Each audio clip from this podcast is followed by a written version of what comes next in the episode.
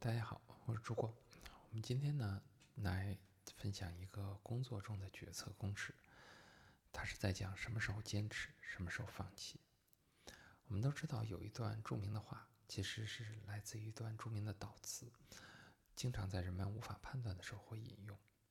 他说：“请神赐给我平静，去接受那些我不能改变的事情，赐予我勇气去改变那些我可以改变的事情。”并赐予我智慧去分辨两者的不同。你会发现在商业世界中啊，充满着缺乏正反馈的工作。其实坚持还是放弃，经常这个问题会困扰着我们。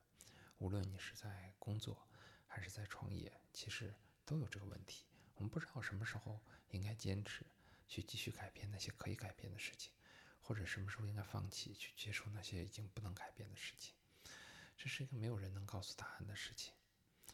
如果呢，这也正好是你的困扰，那我们今天就来分享一个小的一个决策框架。它是一个有限的一个智慧，但是它起码比光靠感受来决策要更好。它来自于复杂网络学家巴拉巴西对成功科学的一个研究。啊，这里边我结合我的咨询经验，然后来去改造了一下，来给大家来讲解。这个公式呢是 S 等于 QR。乘以产量，啊，我们先来来分别来解释一下这个问题。第一个呢，S，S 是这个它对世界的影响力，其实是它对世界的这样的一个成功。原文中的公式呢是 S 等于 QR，啊，因为它它的 S 更多是指一个产品的成功或者一次创新的影响力，其实它属于单次的。但是呢，我们这次要讲的是整个的创业过程整个的职业生涯，那它其实是一个多次尝试的过程，所以说呢，我们需要加上一个产量的维度，在这里边多解释一下。好了，那我们来看一下它的最重要的是几个指标：Q、R 和产量。第一个呢，Q 因子，Q 因子是指什么呢？是指你的特定的转化能力啊，比如说 J.K. 罗琳就有能力把 idea。把你的想法转化成一个一一部连载小说，但是他不但不见得有能力能把他这个 idea 能转化成一部电影。比如说，有能有人有能力把一个 idea 转化成一个组织，去协同完成一个复杂的产品或者服务，而有人可能更善于把一个 idea 转化成一个商业分析报告，他可能就没有那个能力去转化为组织。有人可能像手工梗一样。可以把一个 idea 转化成一个手工，最后加上用视频的方式表达出来。而有人可能善于把老板的 idea 转化成一个销售的数字。那其实这些就是我们的 Q 因子，其实是我们有一种特定的转化能力。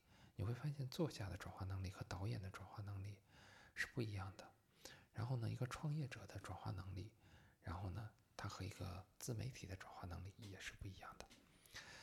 Q 因子呢有两个特点要提醒一下。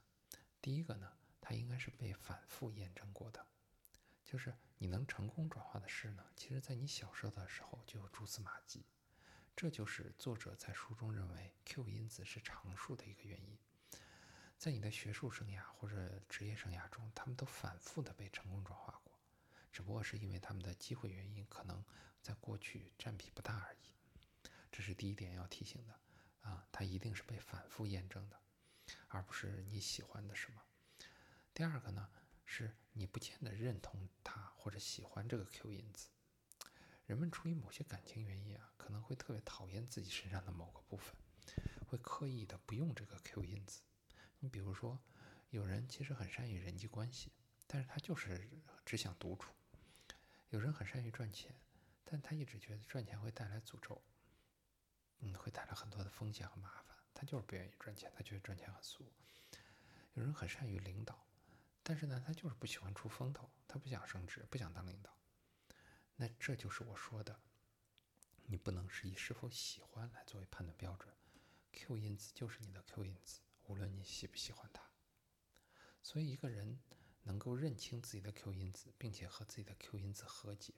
其实这个人是有福的，而我在咨询中见到的大部分人，其实可能要么不认识，要么不能和解。如果我们做的事情和 Q 因子不不匹配，那其实是可以考虑改变一下的，但是也不见得一定要放弃，有可能只是换一个角色。你比如说从前台变成后台，然后但是它就有可能和你的 Q 因子更加匹配了。好了，这是我们的 Q 因子。第二个呢是 R 的 S 等于 QR 乘以长乘以产量，R 呃小写的 r，R 的意思呢是想法的价值。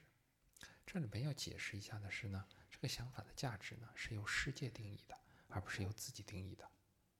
那起码在这样的一个影响力公式中是这样的。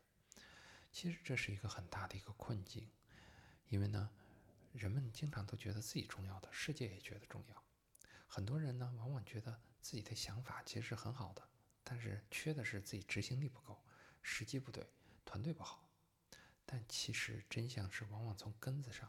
这个想法的价值对世界就没有那么大。其实让人们承认自己能力不足还容易一些，但承认自己判断从根子上就错了，这实在是太难的一件事情。在开篇中的那个导词中写的，他说：“自有勇气去改变那些我可以改变的事情。”其实我的理解是，让我们有勇气去面对自己，有勇气去面对我认为重要的世界，并不认为重要。只有有勇有勇气去面对它，才有机会改变这个 R 这个参数，让 R 真正成为一个对世界重要的一个想法。好，第四个呢，我们讲一下产量这个问题。巴拉巴西呢，他的研究中有一个让我印象最深刻的一点，他就说，影响我们创造力的不是年龄，而是产量。在我们的常识中呢，年轻的时候创造力更强，年老的时候创造力更弱。好像是我们的常识，但是呢，从科学研究中发现，其实并不是我们年轻的时候有更好的什么 Q 因子之类的。其实最关键的原因是产量。大部分人在年轻的时候呢，尝试的多一些，啊，年纪大的时候尝试的少一些，然后产量就变低了。所以成功率最高的阶段，其实不是年轻，也不是中年，而是你产量最高的阶段。有人年少成名。有人大器晚成，其实不是年龄的问题，而是产量的问题。但是你会有，当这两个词出来的时候，我们总认为是年龄的问题。所以，如果你的 Q、R 就 Q 因子和 R 因子都对的话，那你要做的其实就是保持你的最佳产量，更多的尝试。嗯，巴拉巴西非常欣赏的日本艺术家葛饰北斋，其实就是这样的一个理念的例子。